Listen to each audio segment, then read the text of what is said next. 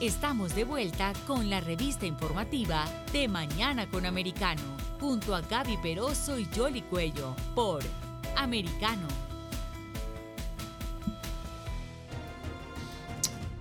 Aquí estamos de regreso con ustedes en De Mañana con Americano. Hablemos un poco de política. Hay un lema que dice que toda la política es local. Claro que sí. Yo creo que eso se vio reflejado muchísimo con esto de la pandemia, cuando los ah, alcaldes ah, y, los ah, diferentes legisladores locales estaban tomando decisiones que nos afectaban directamente, ¿no? Primero comenzaban con los gobernadores, después venían los alcaldes y entonces cada uno ponía sus reglas y ni hablar de lo que sucede también con las juntas escolares y es que la gente a veces se concentra más en lo que son las elecciones ah, eh, federales, es decir, las presidenciales, que son las que eh, llaman la atención, y también las de Senado y las de la Cámara de Representantes, pero estas contiendas locales son las que marcan ah, lo que va a pagar uno de impuestos, ya sea en la propiedad o cualquier tipo de aumentos en trámites que se tengan que hacer. Y por eso es importante ir conociendo a las personas ah, que toman esas decisiones o las que aspiran a ocupar esos puestos. Y en esta oportunidad nos vamos a ir a el estado de Ohio y en particular al condado de Franklin,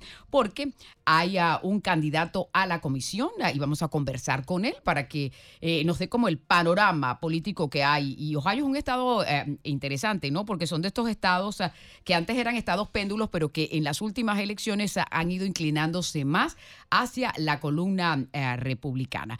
Pero mm, no sé cómo es en el condado de Franklin, pero hay algunos condados donde no son partidistas las elecciones y entonces la gente eh, de todas maneras identifica su partido, pero al final eh, tiene que escoger al que más le convenga. Vamos a saludar a Luis Gil, que es um, candidato a la comisión del condado de Franklin, que está también en un área, en un suburbio de allí, eh, en el sector de Ohio. Luis, ¿cómo estás? ¿Cómo te ha ido? Muchas gracias por estar aquí con nosotros en De Mañana con Americano. Estamos Gaby Peroso y Jolly Cuello saludándote. Bueno, mucho, muy buenos días, gracias. Un honor de que me hayan invitado a esto en este que, eh, que me han invitado a esta entrevista. Este, yo estoy aquí calladamente, humildemente, tratando de hacer eh, una diferencia, pero soy una hormiga en lo que tú acabas de decir del panorama político. Eh, todo es federal, todo es. Y, pero sí, una de las cosas que yo le he dicho al partido desde hace tiempo, porque eh, tengo mucho tiempo este, en la en la dirección del panorama republicano, porque cuando yo llegué a este país, Ronald Reagan era presidente es muy joven, so, orgánicamente eh, recibí toda la información de, ese partido y, cuando tú estás joven estás pensando en otras cosas, pero me atrajo en ese momento el Partido Republicano.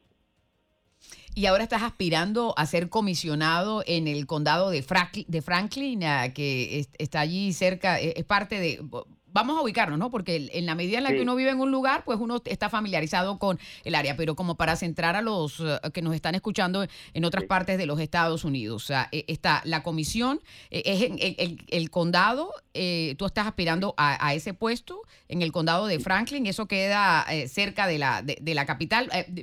sitúanos geográficamente el, el, área en la que tú estás aspirando o dónde vives. Bueno, la, prácticamente la, la, la, atracción es Columbus, que es la capital del, del, estado. Y Columbus es, está en este momento eh, en, en, varios aspectos, eh, podemos ponerlo positivo y negativo, ¿verdad? Pero el condado de Franklin abarca más de 17 ciudades.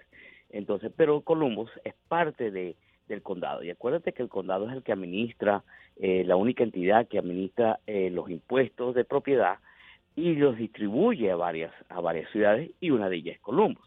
Colombo es muy vibrante, Colombo está creciendo últimamente. Eh, eh, estamos en una situación, y no sé si has oído, ponértelo en el mapa, Colombo es la ciudad número 37 en los Estados Unidos en términos de, de es la base del, gobierno en, en, Ohio y es la una 37 vibrando y una de las cosas que últimamente pasó aquí fue que el Intel, no sé si has oído la noticia, está básicamente a unos minutos de la ciudad de Columbus. Y es, y es una, una mega inversión que está hecho Intel, que abarca casi 20 billones de dólares en los próximos 5 a 7 años. Ahora, cuéntanos un poco de los hispanos eh, que hacen vida allí, eh, de alguna manera dibujar cuál es la proporción eh, de hispanos en esta región. Bueno, mira, Ohio básicamente ha sido una es un, estado muy conservador, ¿verdad? En verdad, eh, a diferencia de Florida y Texas y todos esos eh, estados que están en fronteras con México, ¿verdad? Y, tradicionalmente Florida por muchos años ha sido básicamente la base de los hispanos, igual que Los Ángeles en California y todo eso. Pero últimamente eh, la, la población hispana ha sido callada eh, básicamente el gran porcentaje ha sido mexicano y estamos hablando cerca de 30 mil a 40 mil eh, personas en el condado, ¿verdad? Que somos una... ¿De un total de cuánto?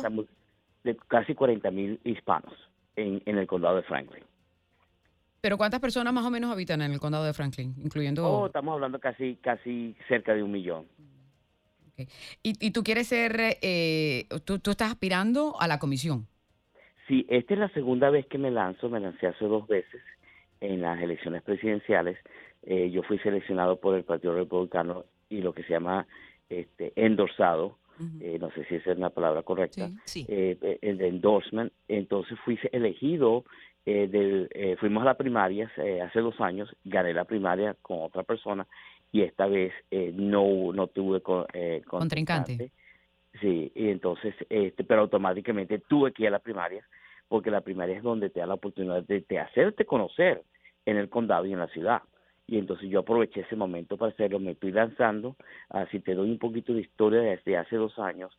Eh, trabajé muy duro en la campaña, tuve muchos amigos, especialmente la hispana, apoyándome, y me iría a conocer, porque acuérdate que el gran porcentaje son americanos los que votan en las primarias y este tuve una oportunidad muy grande cuando fui a las elecciones generales que nos afectó mucho Trump aquí eh, y pero sin embargo eh, agarré 220 mil votos a una persona que primera vez que se lanza en contra de alguien, mi oponente tiene 15 años en la posición, eh, tiene un apellido, bueno, prácticamente más americano, tipo eh, Ireland, de Irlanda, que se llama John O'Grady en ese momento, imagínate el nombre de O'Grady contra Hill, o sea, a mí me benefició el apellido, pero es una sola L.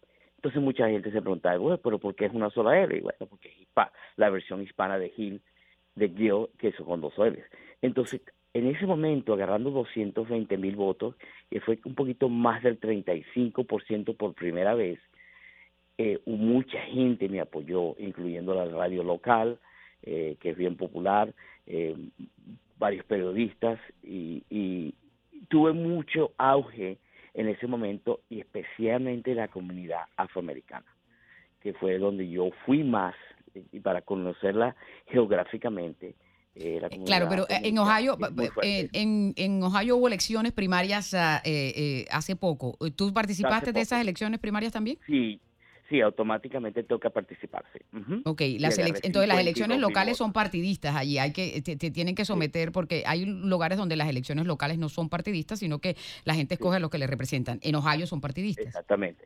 Sí, totalmente, totalmente. Yo yo estoy en un en un condado que es más que se puedo decir que 60% es blue, demócrata, y 40% es republicano. Ahora, pero todo el estado es conservador las elecciones primarias republicanas al Senado se, se llevaron a cabo recientemente. ¿Cómo es eh, la influencia de Donald Trump eh, eh, en particular allí? Por lo menos, ¿cómo tú la interpretas entre republicanos, Trump, juntos y separados? Bueno, mira, yo te la voy a dar en dos aspectos. Una local y una estadal.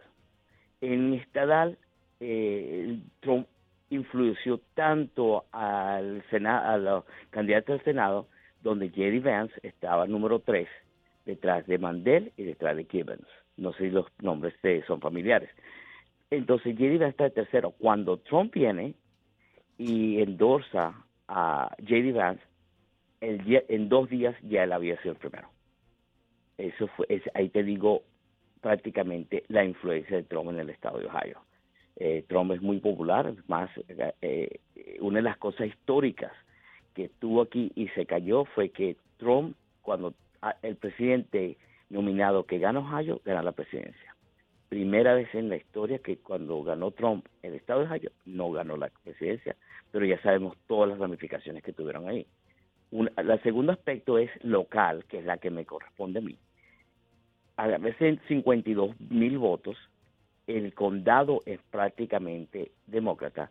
¿Qué pasa con eso? Si pones los números, yo agarré más votos que el gobernador en el condado, que el, gobernador nominado, que es el gobernador actual, agarró 32 mil votos y Jerry Vance agarró 30 mil votos. O sea, con eso te digo, ¿qué está pasando? Esos números tengo que analizar con amigos, porque, porque yo agarro más votos que ellos dos.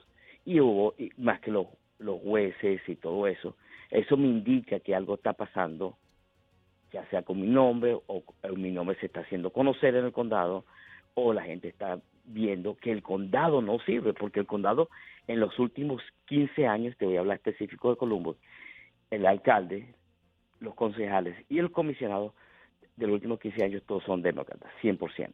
Claro, pero eh, Columbus tiene su propia comisión y el, el, condado de Franklin tiene su propia comisión. ¿No funciona así? No, el condado es encargado, el comisionado es encargado de todo el condado. Sí, correcto, porque, porque es la comisión condal. ¿Colombo no tiene su propio alcalde? Sí. Sí, tiene su propio alcalde. Cada ciudad tiene su alcalde. Correcto. Pero una de las ciudades más controversiales que es Colombo, porque es la base y el, núcleo del, del, condado, es prácticamente eh, demócrata, que influye al resto del condado como por, darte un ejemplo, eh, cuando George Floyd eh, tuvo el incidente que se, la ola vino en muchas partes del mundo, y te puedo hablar de Columbus, Columbus separó el alcalde de los concejales contra la policía. Prácticamente se dividieron y hasta el sol de hoy hay casi 5% de comunicación. Por eso tenemos una nueva eh, jefe de policía que fue nominada a principios de este año para tratar de cambiar lo que le está pasando a la ciudad de Colombo porque tiene mucha mala reputación. ¿Y qué pasa con eso? Hay cero comunicación, los, los policías están totalmente divididos y acuérdate que el... el, ¿Y cómo afrontan entonces las políticas diarias si, si hay ese oh, enfrentamiento tan grande? Es, hay un enfrentamiento tan grande y hay cierta, este, como se dice, eh, divisiones en diferentes organizaciones. Y ya sabemos que el alcalde está, ya creemos que no se va a lanzar otra vez porque no es popular ya. Como te digo, con tanto es así que la Federación de Policías me endorsa a mí y no al, al, demócrata. Y en, en todas esas, eh, la, prácticamente la Federación de Policías está endorsando 100, casi 100% republicanos en esta elección. Seguiremos eh, llevando el pulso de todo lo que pase en Ohio. Muchísimas gracias. Sí, no, no te preocupes, aquí estamos a la orden y esto, esto va a ser muy controversial estas elecciones porque son las elecciones más presidenciales. Entonces el enfoque más grande es no podemos seguir en lo mismo porque no un solo partido tiene todas las ideas, todas las soluciones y tenemos que buscar un balance. Esa es la única, la única manera de buscar armonía en, el condado y en las ciudades. Muchísimas gracias. Era Luis Hill, candidato republicano a comisionado del condado de Franklin en Ohio.